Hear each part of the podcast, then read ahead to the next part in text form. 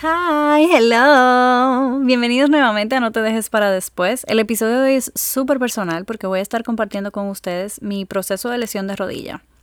Vamos a estar hablando de qué fue lo que me pasó, cuáles fueron las cosas que aprendí, eh, todo hasta el día de mi cirugía. Entonces, primero voy a hacer la, historia y luego voy a hablar de mis enseñanzas. Para aquellos que no me conocen, yo soy una persona súper activa, súper intensa. Y todo empezó desde que yo tengo uso de memoria, porque yo estaba en 850 clases extracurriculares. Yo estaba en música, en danza, en inglés. A eso luego, cuando yo estaba más grande, se le sumó el gimnasio y empecé a jugar soccer y, y a jugar Ultimate Frisbee también. Digo todo esto para que ustedes puedan poner un poco en perspectiva el hecho de que yo era súper activa, entonces luego me lesioné y tuve que dejar la actividad para después. Hey, pun intended. entonces nada, el punto es que vamos directamente al día de mi lesión. Yo me acuerdo como hoy yo estaba jugando fútbol y yo escuché y sentí lo que dicen los libros de medicina, que tú escuchas y sientes cuando tú te lesionas de forma grave la rodilla. Yo me siento en el campo, digo, no voy a jugar más y me voy para mi casa. En el tránsito del campo para mi casa, ya yo sé todo lo que me van a decir en mi casa porque eh, mi hermano tuvo una lesión parecida algunos años antes y hubo que operarlo y entonces ya a partir de ahí el fútbol era como un no-no en, en, en la vida de mis padres. Entonces ya yo llego cabizbaja a mi casa porque sé que me espera un boche. Les explico a mi papá y a mi mamá lo que pasó. Esto fue un viernes. Y papi me dice, bueno, mañana yo te llevo a hacerte una resonancia para que tú el lunes vaya al ortopeda y se la lleve. Yo me hago mi resonancia y la resonancia sale clear. O sea, no tengo nada. Y yo, yes, fue un susto. Y entonces voy al ortopeda el lunes y el lunes él me dice, mira, como tú no tienes nada según la resonancia, pero tú tienes síntomas, vamos a hacer terapia. Yo hago 12 semanas de terapia, o sea, tres meses y me dan luz verde ya para empezar a hacer actividades físicas de nuevo. Yo empiezo a jugar Ultimate de nuevo, pero consciente de que yo tuve una lesión hace algunos días, hace algunos meses, entonces tengo que llevarme suave. ¿Qué pasa? Que vuelvo y me lesiono. De una forma súper diferente. Simplemente sentí mucho dolor en la rodilla en, uno de los movimientos y decidí otra vez irme para mi casa. Vuelvo a hacerme otra resonancia para ver si hay algo y sale clear. Y decido, en mi cabeza ortopeda, ir a donde unas amigas que hacen proloterapia. En la proloterapia ellos te hacen una evaluación para ver si tú calificas con los tratamientos que ellos ofrecen. Para los que no saben, proloterapia es, eh, te inyectan, vamos a mantenernos fuera de tecnicismo, te inyectan un líquido y el líquido se encarga de regenerar lo que está dañado dentro de una articulación. Entonces esto ayuda mucho para el dolor, como manejo de dolor. Yo voy a mi proloterapia, ellas me dicen, sí, tú calificas para esto y para esto, y yo les digo, bueno, pues vamos a empezar el proceso y todo. Yo sigo el proceso al pie de la letra, ellas me dan unas terapias físicas que yo tengo que hacer por mi cuenta. Y yo realmente siento que la terapia está funcionando, o sea, ya no tengo dolor, sí camino muchísimo tiempo, eh, pero sigo teniendo este problema de balance. ¿Qué pasa? Que después de hacer proloterapia y después de hacer terapia física normal, yo estoy de la nada bailando en mix, en taco, porque ni dejé de usar taco, ni dejé de bailar, porque no, eso es parte de mi identidad ya. Y mm, me caigo. Y siento la rodilla como, o sea, como un balón de fútbol, literal. Pero no estaba hinchada. Entonces llego a mi casa y al otro día le digo, papi, mira, pasó esto, yo me caí, qué sé yo cuánto. Y él me dice, bueno, lo que te toque otra resonancia. Y yo voy, me hago otra resonancia. Y en esta resonancia sí sale, esto fue el año pasado, sí sale que yo tengo eh, rotura completa del ligamento cruzado anterior, con también un daño en los meniscos y una fisura en la tibia. Eh, la fisura es como, como si tuviera la tibia un poco rota, ¿verdad? Y eso coincide con un viaje que yo tenía a hacer unas rotaciones aquí en Estados Unidos. Entonces, yo digo, yo no me puedo operar ahora, yo sé que ese es el tratamiento, yo sé que eso es lo que me va a decir el ortopeda, entonces yo no, yo ni voy a ir al ortopeda, yo, o sea, no. y me ofrecen un trabajo en investigación aquí. Entonces cuando yo vuelvo a ese trabajo, yo decido, me voy a ir al ortopeda para ver qué es lo que él me va a decir. Y voy con mi resonancia al ortopeda y él me dice, mira, claramente en esta resonancia sale que tú tienes el ligamento cruzado anterior roto, que tú tienes los meniscos rotos también y que tú tienes este problema en la tibia. A mí lo de la tibia no me preocupa porque eso se va a corregir una vez nosotros corrijamos quirúrgicamente, o sea, con cirugía, los otros problemas. Y yo le digo, mire, doc, yo no me quería operar, pero si ese es el tratamiento definitivo, vamos arriba, porque yo no puedo seguir con esta inestabilidad, yo necesito recobrar total función de mi rodilla. Y programamos la cirugía. Ya hoy yo tengo, yo creo que son 16 semanas luego de mi cirugía y yo, o sea, yo estoy nítida, señores. Entonces, vamos directamente a las enseñanzas. ¿Qué yo aprendí con este proceso? Como les dije, de ser una persona súper activa, yo tuve que aprender a pausarme. Yo tuve que aprender a respirar. Yo tuve que aprender introspección. Porque yo era una gente que si a mí me iba mal en un examen, yo decía, ay, no, no importa, yo voy a jugar fútbol ahora. Si yo eh, discutía con alguien, yo decía, ay, ¿qué me importa? Yo voy a bailar. O sea, yo tenía mecanismos de defensa para lidiar con las situaciones negativas. Que, o sea, que aprendí desde muy pequeña. Y no quiero decir que esto está mal, esto no está mal sino que uno tiene que utilizar este tipo de actividades como mecanismo de, catalizar la energía negativa, no como un mecanismo de eh, ignorar los problemas, porque ya cuando tú ignoras el problema, el problema es mayor, cuando tú ignoras los errores, eso es un error per se.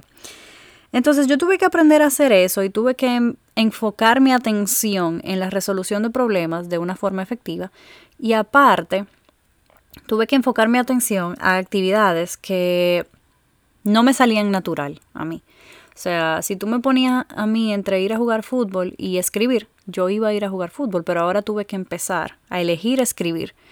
Y empecé a escribir muchísimo, empecé a, hacer muchísimos eh, rompecabezas, que los amo. O sea, siempre lo he amado los rompecabezas, pero antes no lo hacía porque no, como quien dice, no tenía tiempo. Y lo que yo considero que fue el producto más grande, positivamente hablando, de esta situación es que yo tomé los exámenes que se necesitan para venir a Estados Unidos a realizar la especialidad.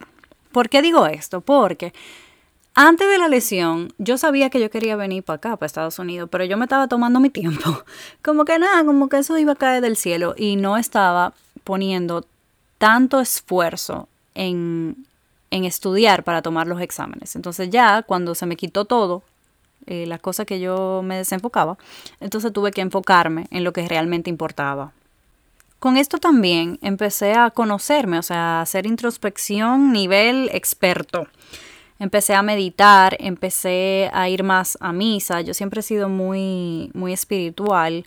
Yo creo en Dios, o sea, yo tengo una línea directa con Papá Dios, pero eh, yo había dejado de practicar la, la religión. Y yo empecé a encontrarme espiritualmente de nuevo. También yo empecé a corregir patrones que yo veía en mí que en verdad no me beneficiaban. ¿Por qué empecé ahora? Porque ya yo no tenía ese mecanismo de ignorar ese patrón. Ya yo tenía que sentarme conmigo misma y decir, mira, ya tú no lo puedes seguir ignorando. Empieza a trabajar en ti ahora, o sea, este es el momento para tú dedicártelo a ti misma, a tus proyectos, a tu beneficio personal, o sea, sé egoísta con tu tiempo, esto te está pasando por algo. Y entonces luego de esto viene el proceso cirugía. Yo no le tenía miedo a la cirugía de que anestesia o proceso, no. Yo tenía miedo en quién era que me iba a cuidar en esos primeros días donde yo necesitaba muchísima ayuda, porque yo vivo con mi hermano, pero mi hermano de 24 horas que tiene el día, él trabaja 27. Entonces yo no iba a poder tener, o sea, mi hermano no me iba a ayudar en ese sentido. Y mi mamá y mi papá decidieron que iban a viajar para acá, a visitarnos, era Navidad y todo. Eh, e iban a traer a mi perrita para, para cuidarme. Y bueno, yo me voy a la cirugía y entonces viene otro proceso diferente. Y es el proceso postquirúrgico. Les cuento que yo no pensé que yo me iba a sentir tan auto insuficiente con esa muleta. O sea, señores, para mí yo creo que esa fue la cosa más frustrante del mundo. Tener que pensar 400 veces si de verdad yo me tengo que parar del mueble porque yo no quería usar la muleta. O sea, no. Y ahora que yo lo veo en retrospectiva, yo lo estaba pensando totalmente distinto a como realmente era. Yo no necesitaba una gente que me agarrara y me cargara para llevarme para la cocina. O sea, yo podía ir a la cocina cuando yo quisiera, porque yo tenía mi muleta, que era mía y estaban ahí al lado de mí. O sea, eso me daba una independencia que yo realmente la estaba viendo totalmente contraria. Y en vez de pensar, óyeme, esta muleta me están ayudando a moverme, yo pensaba, mierda, esta muleta me están haciendo la vida imposible. Otra cosa que era parte del proceso, pero me tomó tiempo asimilar y aceptar, fue el hecho de que a mí se me atrofió la pierna izquierda en su totalidad. O sea, yo no tenía cuádriceps, hamstring, la pantorrilla, o sea, mi pantorrilla, como se lo explico. Y para mí eso fue un proceso de aceptación gigante, porque yo no estaba acostumbrada a verme en el espejo y ver una pierna tan diferente a la otra. Sin embargo, esto era parte del proceso, o sea, no era como que a mí me estaba ocurriendo una cosa totalmente diferente al protocolo. Y era cuestión de tiempo fortalecer bien esa pierna para que entonces todo volviera a la normalidad. Todavía yo no tengo las piernas totalmente iguales, pero está muchísimo mejor y yo sé que es simplemente seguir fortaleciendo, seguir trabajando en la terapia para que todo vuelva a como era antes. Algo que me enseñó mucho la cirugía fue a disfrutar también el tiempo en familia, porque como mis padres estaban aquí y mis uno de mis hermanos vino para acá también en ese en ese momento y mi otro hermano que vive aquí, bueno, estábamos toditos juntos con la perrita, que es la perra más linda de la bolita del mundo, o sea, no lo puedo explicar.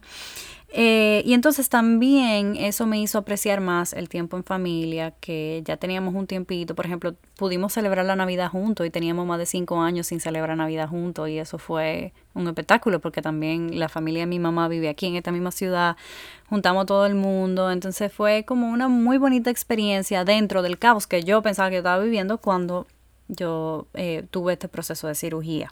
Entonces también aprendí a tomar un día a la vez. O sea, no querer planearlo todo, confiar en el proceso, saber que si yo ponía de mi parte, todo iba a marchar bien, como ha marchado hasta ahora.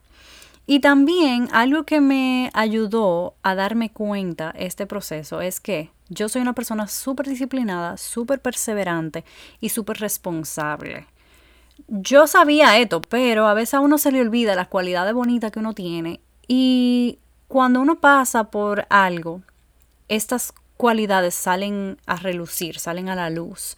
Entonces yo tuve que verme en este proceso de cirugía y en este proceso de lesión para acordarme de las bonitas cualidades que yo tengo. Y eso yo creo que no deberíamos dejarlo para después. O sea, cada uno de nosotros es hermoso y cada uno de nosotros posee cualidades hermosas que no deberíamos olvidar nunca.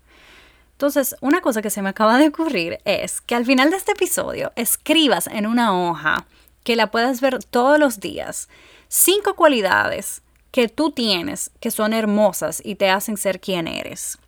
o sea, ya yo lo estoy dejando tarea, pero no me importa, hagan su tarea. Entonces seguimos.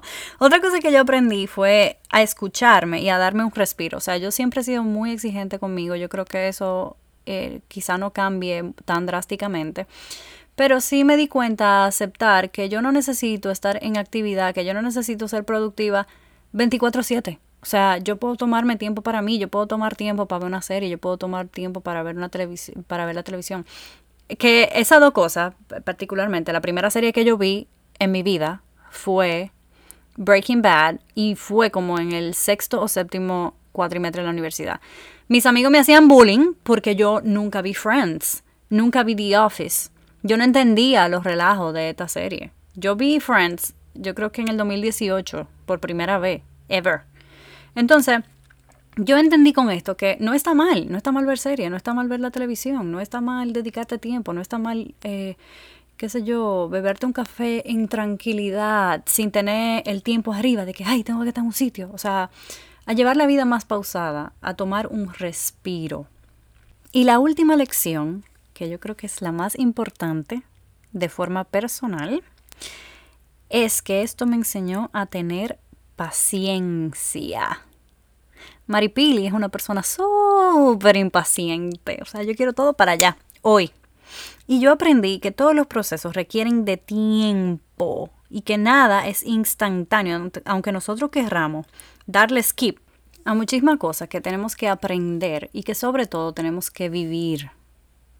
Entonces, una recomendación. No esperes a que te pase algo malo, a que tú tengas una situación difícil para abrir los ojos, para darte cuenta de quién eres, para darte cuenta de lo que tú eres capaz, para darte cuenta de las cualidades bonitas que tienes y para enfocarte en aquello que realmente importa. No esperes que te pase una situación negativa para tú decidir trabajar en ese proyecto que tú tanto quieres, para tú decidir dedicarle más tiempo a tu carrera y a tus eh, objetivos personales. Y nada, eso fue todo por el episodio de hoy. Espero que lo hayan disfrutado. Ya siento que somos una familia porque les conté algo súper personal.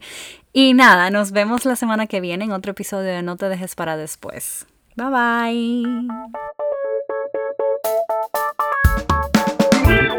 bye.